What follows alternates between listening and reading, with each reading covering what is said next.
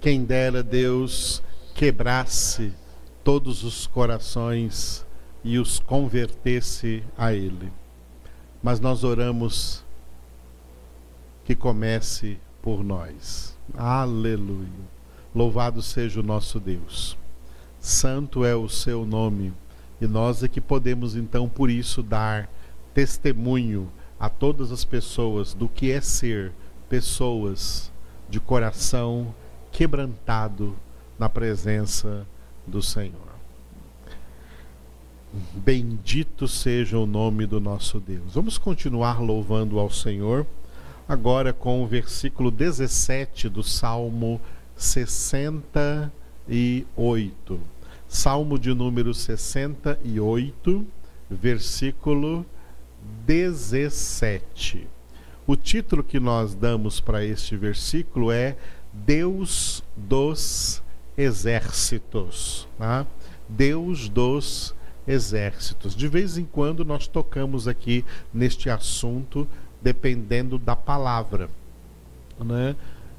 Por que, que um dos títulos de Deus na Bíblia é Deus dos exércitos ou Senhor dos exércitos? Quando nós ouvimos a palavra exército, nós lembramos logo de forças armadas, lembramos logo de guerra, né? Lembramos, lembramos logo então, né? Tiro de guerra, aeronáutica, exército, marinha. É disso que nós nos lembramos. Mas não podemos minimizar o significado de exército para isso. Por quê? Bom, porque a palavra exército ela vem de um verbo, que é o verbo exercer. E também vem de um substantivo, substantivo exercício. Tá? Por exemplo, todo profissional exerce a sua profissão. Todo profissional trabalha no exercício da sua função, tá? Então, no mundo aí tem um exército de agricultores que exercem o trabalho na agricultura. No mundo aí tem um exército de enfermeiros, de enfermeiras que exercem o exercício da profissão ali na área da saúde, auxiliando pessoas enfermas e médicos ali cuidando dessas pessoas. Todo profissional exerce uma determinada função. Todo aquele que exerce uma determinada função, ele é parte de um exército que exerce aquela mesma coisa. Então, na nossa cabeça, não pode ter só esse negócio de luta, de combate, de guerra, de exército como forças armadas, mas de é, coisas que foram criadas por Deus para exercerem neste universo uma determinada função. E Deus tem o título de Senhor dos Exércitos ou Deus dos Exércitos, porque Deus tem sete exércitos. Os sete exércitos de Deus resumem tudo quanto Deus criou. Toda a criação de Deus e toda criatura de Deus faz parte de um destes sete exércitos de Deus, porque Deus não criou nada à toa, nada que não tenha uma determinada função. Tudo quanto Deus criou tem uma determinada função no universo criado, neste vastíssimo universo criado por Deus. Pois bem, dentre todos esses sete exércitos de Deus, Deus possui Deus possui um exército provisório, um exército provisório e um exército permanente. Esses sete exércitos podem ser divididos em dois: um exército provisório e um exército permanente. Começando pelo exército provisório. O exército provisório, ele é composto de três, três exércitos de Deus que resumem os três reinos da natureza: o reino animal, o reino vegetal e o reino mineral. Cada um desses reinos é um exército de Deus. Todo o reino mineral foi criado por Deus e tem uma função a exercer aí no equilíbrio do universo. Todo o reino animal, todos os bichos, todos os seres animais viventes foram criados também com um, para exercer um determinado equilíbrio aí em toda essa natureza. E assim também todo o reino vegetal, todas as plantas, todas as árvores, todas elas têm determinadas funções e riquezas inescrutáveis de Deus aí, que o homem ainda está longe de descobrir todas. Tudo isso exerce determinadas funções na, na natureza, no meio ambiente que Deus criou para nós vivermos. Então, três desses exércitos fazem parte do exército provisório. Por que provisório? Porque está dentro, está resumido naquele texto que diz: passará. Passará os céus e a terra. Esse texto significa o seguinte: esses céus aí representa o universo, o universo visível criado. E a terra é esse planeta que está aí, faz parte de uma das galáxias que estão aí nesse universo, a Via Láctea, onde tem tantas outras galáxias, esse universo aí é os céus que passarão e o planeta Terra, onde nós vivemos, é a Terra que passará. Dentro dos três reinos da natureza, até onde sabemos hoje, até pelas descobertas científicas, nós sabemos que existe vida animal e vida vegetal neste planeta chamado Terra. Além da vida mineral, só que a vida mineral também se expande daqui da Terra para todo o universo. Está cheio de rochas, minérios flutuando aí no universo, seguindo o seu curso, os planetas que existem, as estrelas que existem, os astros, estrelas são todas rochas aí neste universo. Mas tudo isso vai passar, tá? Faz parte do exército provisório.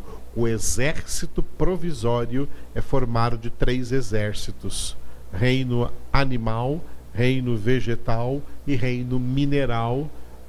Esses três reinos, em termos de quantidade, o maior deles é o reino mineral, que abrange o universo inteiro mas tudo isso passará porque é provisório.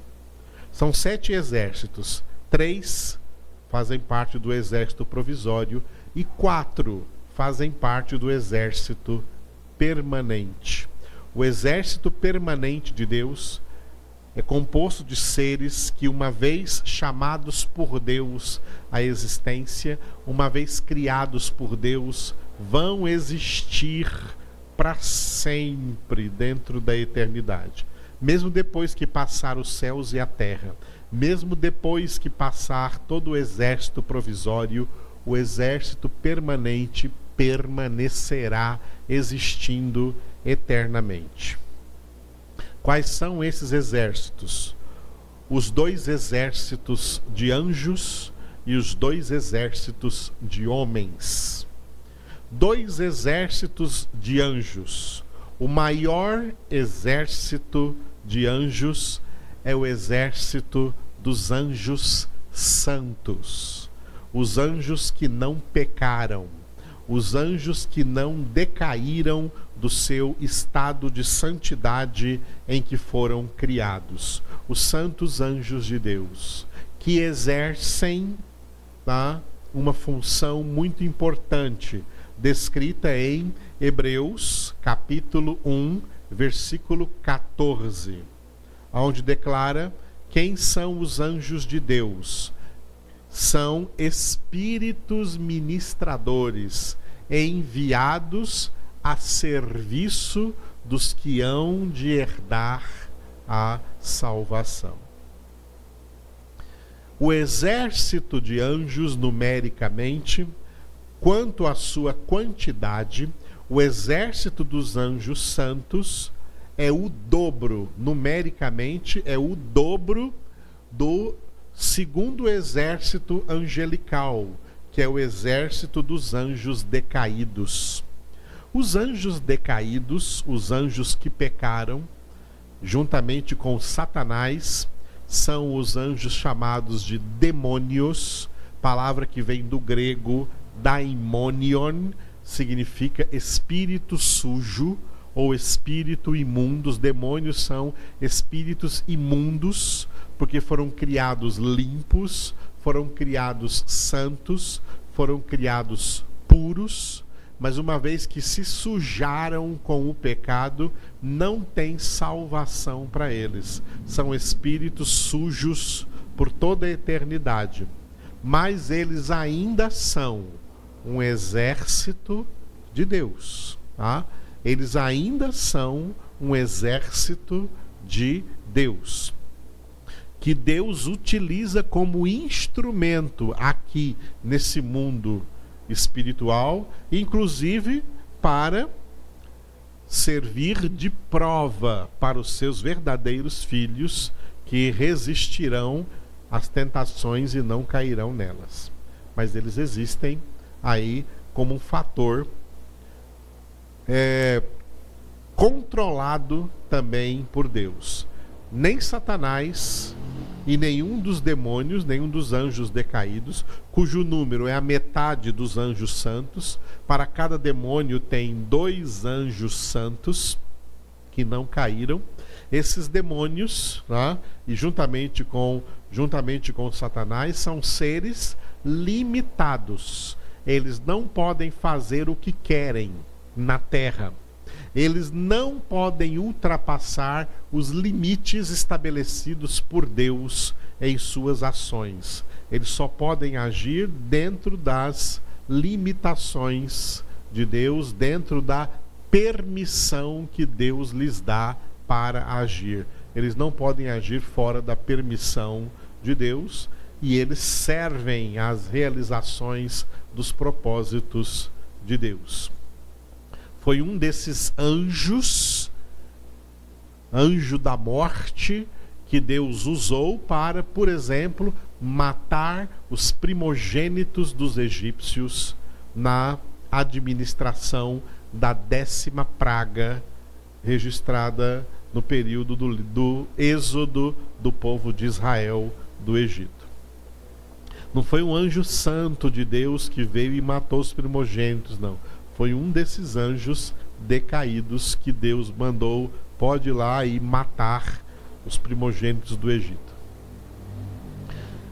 Os demônios, juntamente com Satanás, eles também são um exército de Deus, um exército angelical. Dois exércitos humanos o exército quantitativamente maior de seres humanos, quanto ao número, o maior exército de Deus humano, o maior exército humano de Deus é o exército dos ímpios. Uns ímpios, embora não sejam convertidos, embora não sejam homens de Deus, embora não sejam santos, nem estejam se santificando, não estejam nem aí para isso, eles são também instrumentos de Deus. Tá? Deus usa toda a humanidade ímpia para exercer determinadas funções, inclusive em favor dos seus filhos, dos seus santos, como em favor de toda a raça humana. Por exemplo, nós, como crentes, como filhos de Deus, né, já fomos beneficiados, por exemplo, por algum médico descrente, mas ele, apesar de ser um médico ímpio, era um médico responsável que exerce muito bem a sua profissão de médico e Deus os usou nas nossas vidas e na vida de outras pessoas para exercer bem a medicina. Usando médico como a, a profissão de médico como exemplo, você pode então pensar em qualquer outra profissão.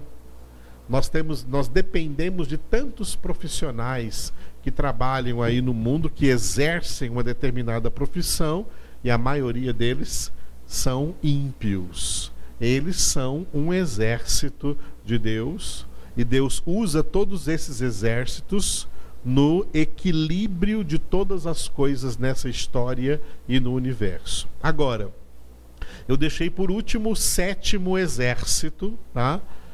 Que é o segundo exército humano, o quarto exército aí pro, do, do, do exército permanente. E eu diria que esse é o exército predileto de Deus. É o exército dos seus filhos. Que entre os seres humanos são a minoria, são aqueles que Jesus chamou de poucos escolhidos. Este é o pre preferido e predileto exército de Deus. Deus quer usar todos os seus filhos para exercer a função de testemunhas de Deus, de testemunhas de Cristo, de anunciadores da Sua palavra para todos os demais homens o melhor exercício é o que Deus colocou na responsabilidade dos seus filhos sobre a face da terra. Se há alguém que pode testemunhar, testemunhar a bênção grandiosa de Deus da salvação sobre suas vidas, são única e exclusivamente os filhos de Deus. Os minerais não podem fazer isso, os animais não podem fazer isso, os vegetais não podem, os demônios não podem porque eles não têm salvação, os anjos santos não podem porque eles não pecaram, não sabem o que é salvos do pecado, os ímpios não podem porque eles estão em pecado. Somente os remidos, os filhos de Deus, podem dar testemunho, podem exercer a função de dar testemunho da tão grande salvação que Deus operou em nosso favor. Bom, resumir para vocês os sete exércitos de Deus. Por que, que esse versículo do Salmo 68, versículo 17, então, recebeu esse título de Deus dos exércitos? Vamos ler o versículo Salmo 68, 17: Deus dos exércitos. Os carros de Deus são vinte mil, sim, milhares de milhares. No meio deles está o Senhor. O Sinai tornou-se em santuário. Aleluia. Primeiro lugar, vamos tomar esse versículo né, como um cenário importante que já se deu na história. Já se deu na história. A história do Êxodo, quando o povo de Israel foi liberto do Egito e ficou acampado junto ao monte Sinai, que é o mesmo monte Horebe, este monte Sinai aí que se tornou em santuário, porque a glória de Deus desceu sobre o monte Sinai, fazendo do Monte Sinai como se fosse o púlpito onde Deus pregou ao seu povo de Israel a sua lei. E foi ali que foi organizada, tá? Ali é que foi organizada no Monte Sinai, Deus organizou a marcha que esse povo dividido em doze tribos, tá? Esse povo dividido em doze tribos deveria peregrinar pelo deserto rumo à terra de Canaã, que Deus havia prometido aos seus antepassados Abraão, Isaque e Jacó. Quando esse povo peregrinou pelo deserto por 40 anos, não pense que eles iam andando assim ao léu, cada um de um jeito, não. As Doze tribos eram organizadas neste percurso, nessa marcha. Era uma marcha bem organizada. Tinha um lugar certo para cada tribo marchar, uma posição certa para cada tribo marchar, para a tribo dos levitas marchar levando o tabernáculo, levando a arca da aliança, para os os carros dos exército, do exército aí sim, Forças Armadas, que também faz parte de um exército, né? As Forças Armadas de Israel, daquela nação lá, já também os carros e os seus cavaleiros marchavam aí junto dessas doze tribos, protegendo toda essa multidão de gente aí andando pelo deserto. Cada vez que o povo se levantava acampamento durante a peregrinação, eles se colocavam naquela devida posição. Não era todo mundo aglomerado, cada um onde quisesse, que podia estar marchando. Cada um tinha o seu lugar o seu lugar ali demarcado aonde ele deveria marchar. Esse versículo dá exatamente essa visão. Lá do Monte Sinai, Deus deu a ordem de como seria essa organização, a organização dessa marcha ela aparece ali no início do livro de Números, como que o povo deveria estar nos primeiros capítulos de Números, onde tem aquelas genealogias, ali também aparece a organização onde o povo deveria estar nesse caminho. E como diz o versículo, né? Os carros que estavam ali, diga, as carruagens que estavam ali, que fazia, fazia parte, né? Ali da, da viagem que levava muita gente, né? Os carros de Deus são 20 mil, sim, milhares de milhares. E enquanto eles marchavam ali pelo deserto, a arca da aliança ia no meio, representando a presença de Deus. Por isso que aí no Salmo diz, né, no versículo diz: "No meio deles está o Senhor". Então esse versículo dividido em três pequenas partes mostrando esse cenário histórico que já aconteceu. Se isso já aconteceu, qual é para nós hoje o significado espiritual, tá? Vamos ver o significado espiritual em cada frase deste salmo. Na primeira frase, eu dei o título de Recursos Ilimitados. Salmo 68, 17a. Os carros de Deus são 20 mil, sim, milhares de milhares. Isso representa recursos ilimitados. Deus é provedor para todos os seus filhos de todos os recursos que ele sabe de antemão, já sabia de antemão que cada um dos seus filhos iria necessitar. Seja material, materialmente falando, fisicamente falando, mentalmente, emocionalmente, espiritualmente. Deus é provedor em todas as áreas. Deus possui em suas mãos recursos ilimitados para prover a todas as nossas necessidades. Resumindo tudo isso, então, esses recursos ilimitados, lembre-se de Filipenses 4,19, onde Paulo declarou: O meu Deus é poderoso para suprir a, em Cristo Jesus a cada uma das vossas necessidades. Outro texto importante sobre isso é Romanos 8:32, onde Paulo disse: "Aquele que não poupou seu próprio filho, mas que por todos nós o entregou, como não nos dará também graciosamente com ele todas as coisas?"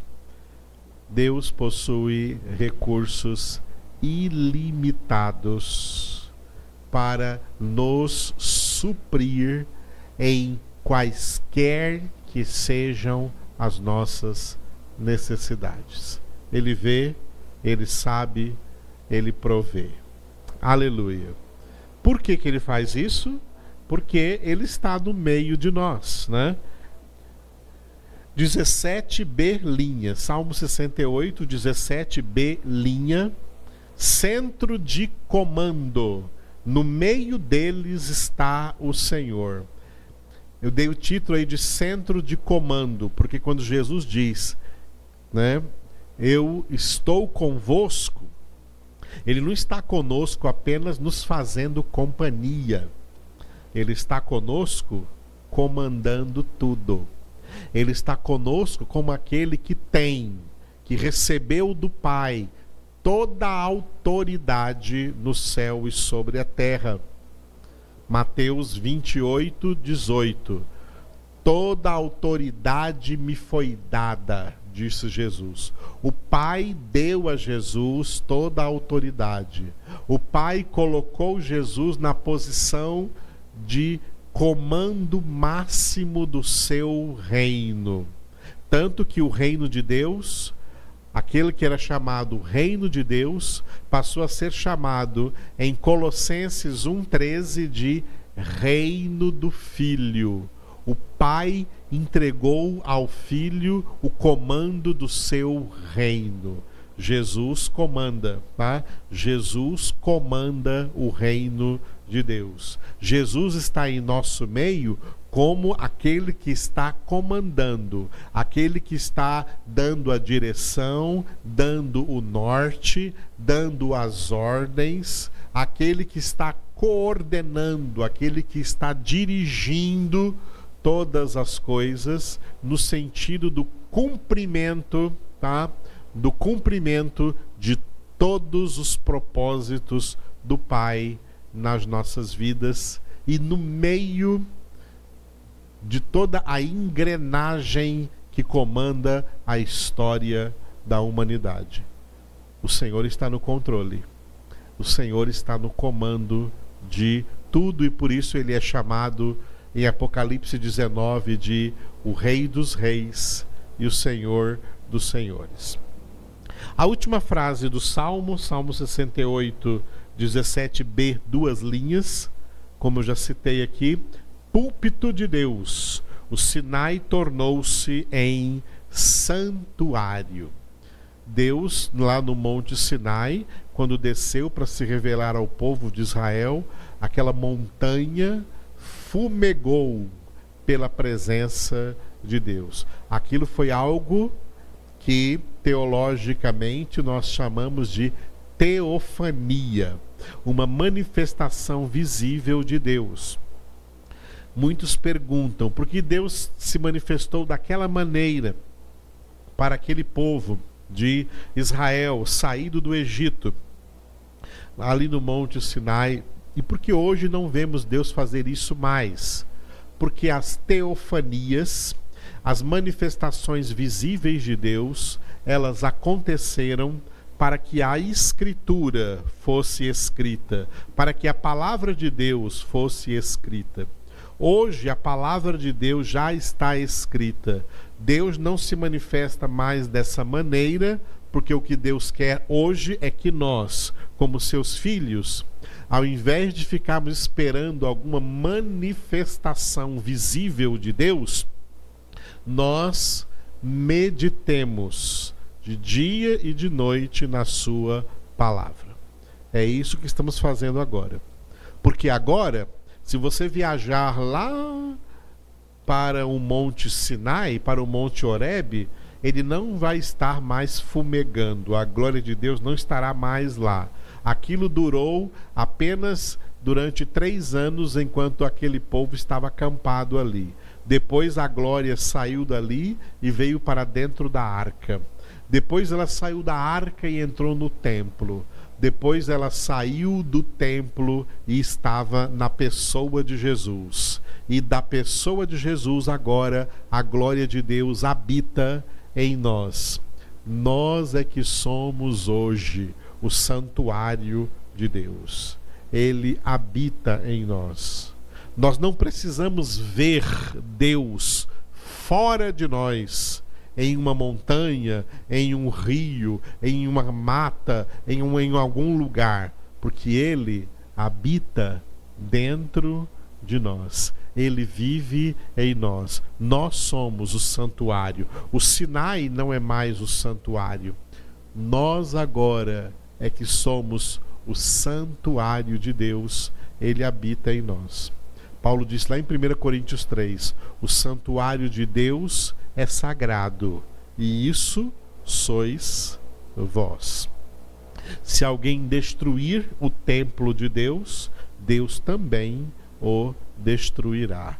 Nós somos esse santuário, nós somos esse templo. Não tem mais arca, não tem mais tabernáculo, não tem mais templo. Tem Monte Sinai, mas a glória não está mais lá.